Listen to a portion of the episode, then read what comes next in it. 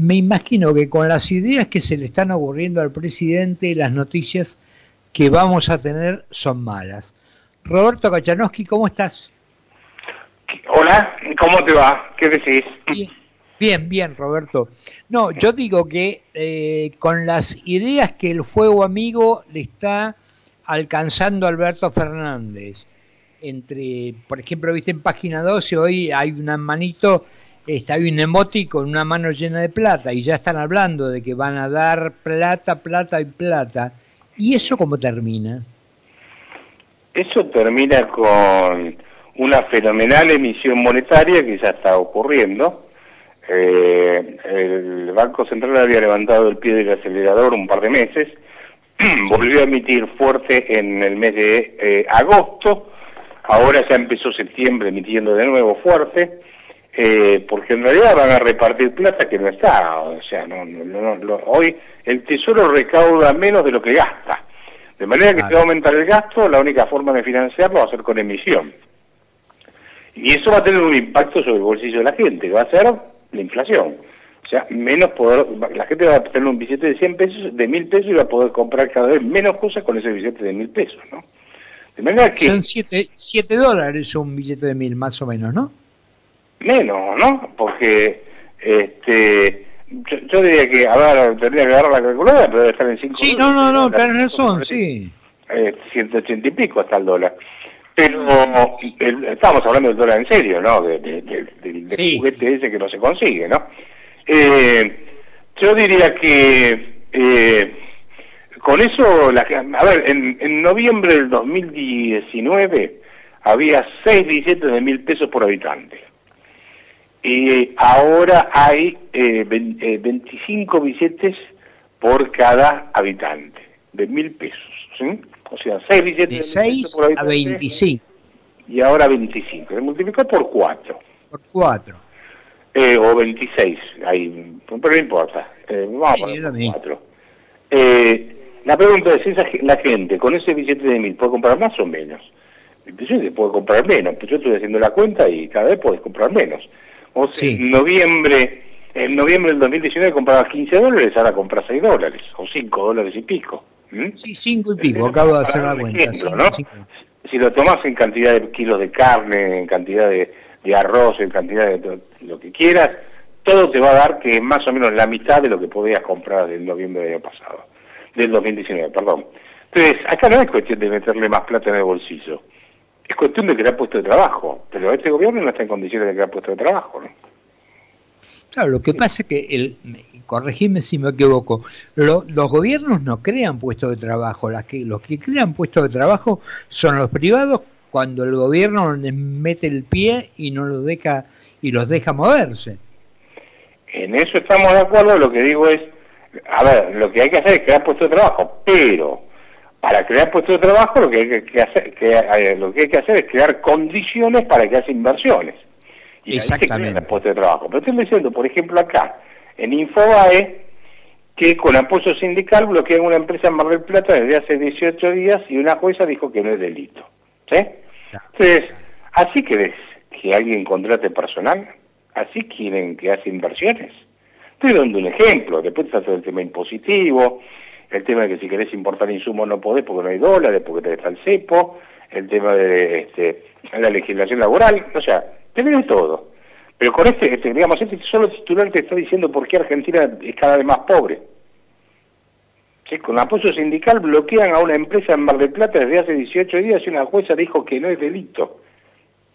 No, no, bueno, tampoco tampoco es delito este, haberse quedado con 8 mil millones del impuesto a la transferencia de combustible y ahora lo pagan en 97 en 97 meses, ¿no? Los amigos de, de, de, Oil Combustible. Claro, eso, entonces es, un país donde eh, no haces plata trabajando, sino haciéndote amigo del eh, dueño del poder en un momento dado, ¿no es cierto? Y así los países no crecen. Eh, entonces, Argentina necesita cambiar este esquema de incentivos que son terminar con, este, con esta historia de la inseguridad jurídica con esta historia de la imprevisibilidad en las mm. reglas de juego, establecer reglas de juego eh, claras, para eso necesitas una dirigencia política que tenga claridad de pensamiento sobre qué hay que hacer en la Argentina y armar un plan económico que te va a llevar tiempo implementarlo para poder atraer inversiones y empezar a crecer. Ahora, para poder lograr eso, con el kirchnerismo no lo vas a conseguir porque eso tiene un proyecto totalmente distinto en la cabeza. Absolutamente. Hoy Ahora, un diputado está proponiendo aumentar los salarios por decreto de nuevo, o sea, son todos disparates. No, no, pero, pero además, yo siempre digo, a ver, si vos te ganás, no sé, el loto, el, el Kini 6 o lo que sea, decís, bueno, mira, voy a, ayudar y a regalarle a toda mi familia. A vos te regalo un auto, a vos te doy esto, a vos te doy el otro. Pero acá estamos como si hubieran ganado algo, porque vos fíjate que lo único que hacen es sumar gente, ahora hay una jubilación para amas de casa, de no sé qué, hay otro, es poner y poner y poner, además con un compromiso, que en esto que yo te decía de si te ganás el loto o el kine, decís me compro un auto, pero no contrato dos jardineros que me van a costar todos los meses. Acá se meten en gastos que, que, son a futuro y, en in eternum. Sí, bueno, por eso, a ver, eh, acá tenés varios problemas. Uno son el desincentivo por trabajar, eh, porque los planes sociales hacen que la gente quiera eh, vivir, en algunos casos prefieren no trabajar y vivir de los planes que reciben. ¿Estamos de acuerdo? Sí. después tenés empresas que no quieren contratar gente por la legislación laboral que hay. Pero después tenés también empresas que no quieren invertir y invertir en Argentina por la carga impositiva que tiene y por la legislación laboral. Y porque además viene un tipo como Monsanto y te, bloquea la planta. Y tampoco tenés este estímulos para invertir porque por ahí no podés importar los insumos que necesitas para poder producir. Entonces, ¿por qué Argentina va a crecer en esas condiciones? ¿Por qué no va a haber más pobreza? ¿Por qué no va a haber más desocupación, más indigencia? Si están dadas todas las condiciones para que eso ocurra. Entonces, acá tenemos un problema que es el gobierno. El problema económico es el gobierno. El problema, el problema no es la economía solamente, es el gobierno. Sí, porque además tenés un presidente que te dice que Moyano es un ejemplo. Claro, Moyano es un ejemplo y ahí está, te está bloqueando una planta desde hace 18 días y el juez dice, no, no, este, acá no, esto no, no, no, bueno, no sé si es el de Moyano, este, porque dice con apoyo sindical, tengo que leer la nota eh, más entera, ¿no es cierto? Pero, eh, de todas formas, eh, no puede ser que yo te prohíba, te, te, bloquee una planta y viole tu derecho a trabajar. Ah, sí. Roberto, te hago una pregunta que más para un, que para un economista de tu prestigio es casi para un psicólogo. Cuando te pasaste la vida frenando las exportaciones del campo, de la carne, del, y de la carne fundamentalmente te costó 12 millones de cabezas que se perdieron. Y vuelven a hacer lo mismo. ¿Cuál es la, la explicación? ¿Es una, una tara ideológica? ¿Es una ignorancia supina? ¿Qué, qué es?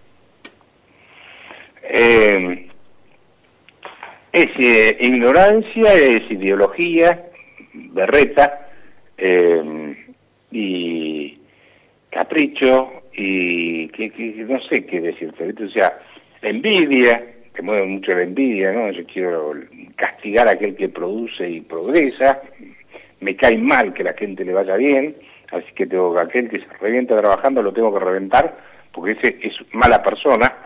Eh, entonces, es una mezcla de ideología, de resentimiento, de ignorancia, no sé cuál es, ¿sí? Pero obviamente no pasa por el campo de la economía, o pasa por el campo de la estupidez.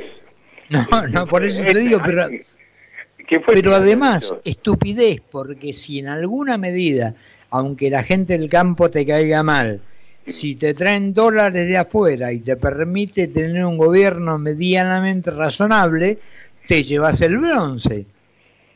¿O no? Pero eso es hacer todo lo posible para que no ocurra eso. ¿Sí? Sea, entonces, estás en una situación eh, que es realmente eh, casi para psicólogo o para psiquiatra, no sé cuál es la gravedad de la enfermedad, pero es realmente grave. Vos pensás que esos 10 millones de cabezas de ganado se perdieron aproximadamente, eh, eso es equivalente a 30 mil millones de dólares. Y vos es que nunca se recuperó esa cantidad, el stock ganadero que había antes de poner la prohibición de exportación de carne allá por los dos mil y pico cuando estaban los K, en la primera parte, eh, nunca se terminó de recuperar eh, eh, el total de cabezas de ganado perdidos. O sea, de los 10 millones se recuperan más o menos la mitad, 5 millones. Y todavía no volviste el stock ganadero que tú tenías cuando empezó este, este, chiste allá por el 2007, 2008, no me acuerdo muy bien, ¿no es cierto? de manera que fíjate el costo que tenés. Vos en, Santa Fe en este momento hay frigoríficos que están trabajando a media máquina y eso significa que están pagando salarios reducidos. Y se ha despedido sí, 150, creo que 150 y pico de personas en un frigorífico y la otra vez perdiste 12.500 puestos de trabajo en los frigoríficos por esa medida que tomaron. Eh, entonces, ¿y qué, qué pasó después?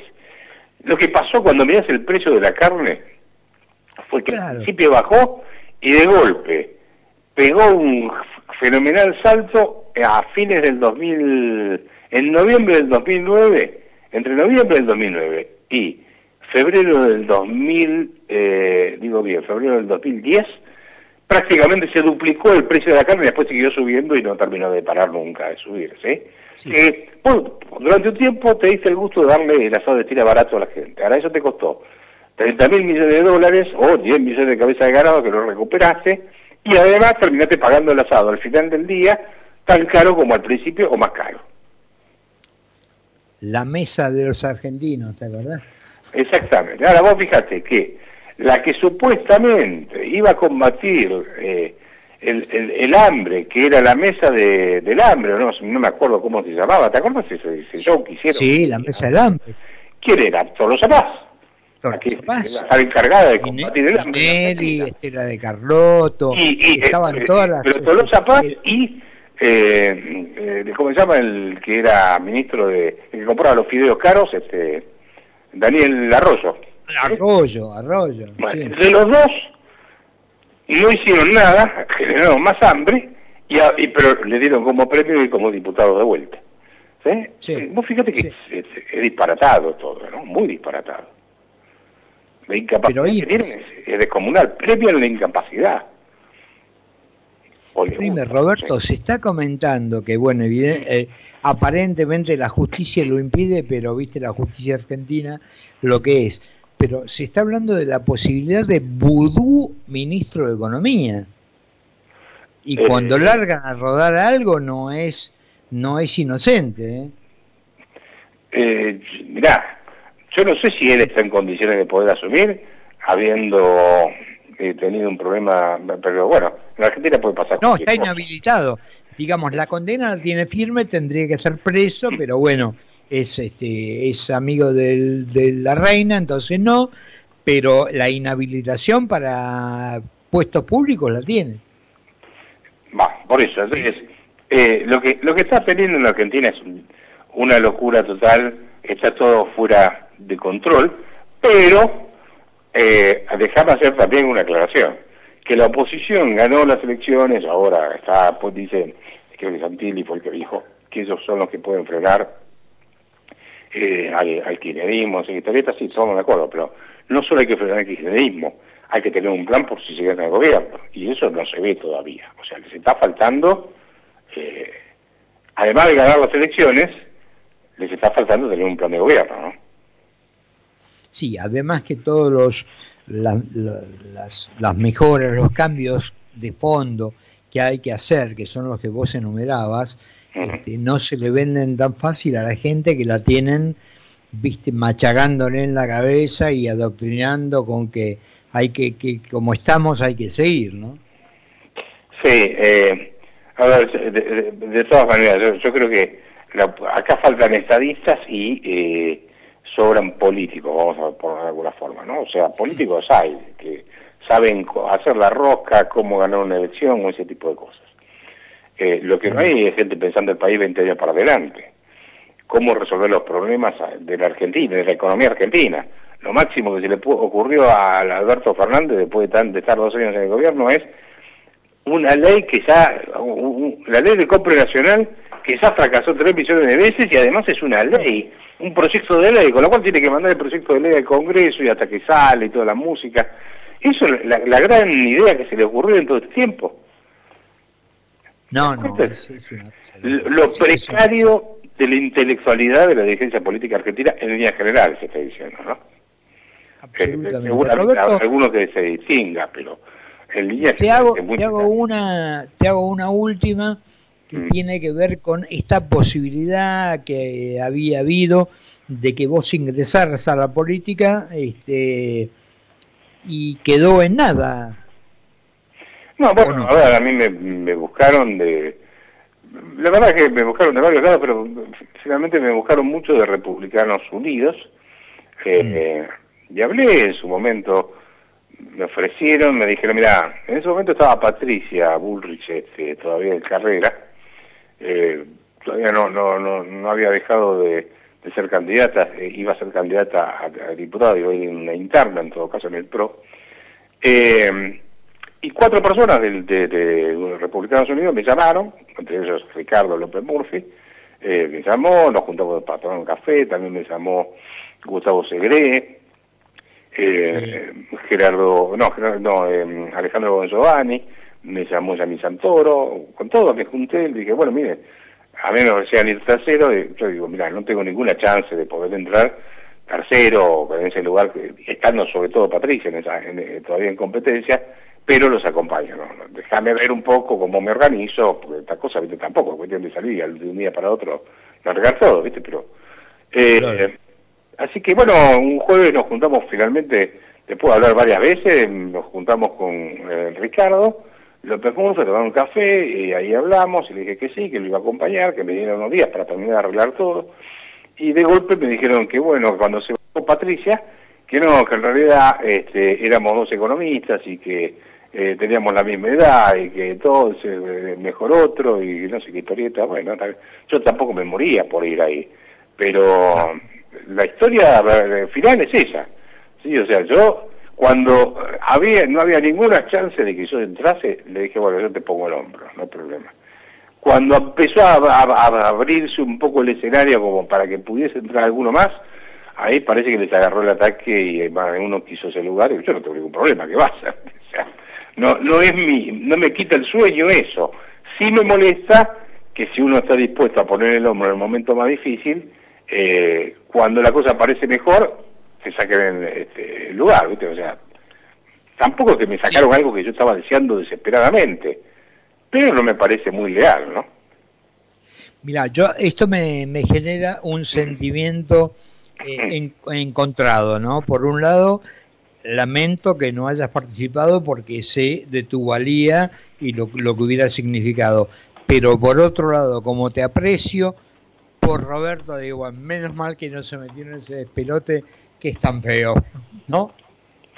Ah, no, bueno, por eso, a ver, la verdad es que simplemente eh, yo estaba dispuesto a colaborar con todo lo que me dijeran, etcétera, eh, pero no, no es que la política partidaria sea una cosa que a mí me desespera por participar. De todas formas, por el momento en el que está atravesando el país, dije, bueno, si puedo ser útil, acá estoy. Pero eh, sin duda que después, viste, ves lo que es la política y decís, francamente se matan por nada, viste, por, un tercer puesto que ni siquiera, porque finalmente el que quiso ir fue eh, Gustavo, Gustavo Segre, que dijo, Bell fue el primero que me llamó y me dijo que él quería bajar, si que bajaba el quinto lugar y que yo fuese, porque él no podía, etcétera, porque está en Brasil. De golpe me dijo, no, que él me veía mejor, que entonces iba a ir él. Digo, bueno, está bien, anda vos, si me veis mejor que yo, fantástico, haz lo que quieras. Eh, y después se bajó y fue Gustavo Lázaro. Y vos fijate toda la vuelta que dieron, al divino botón.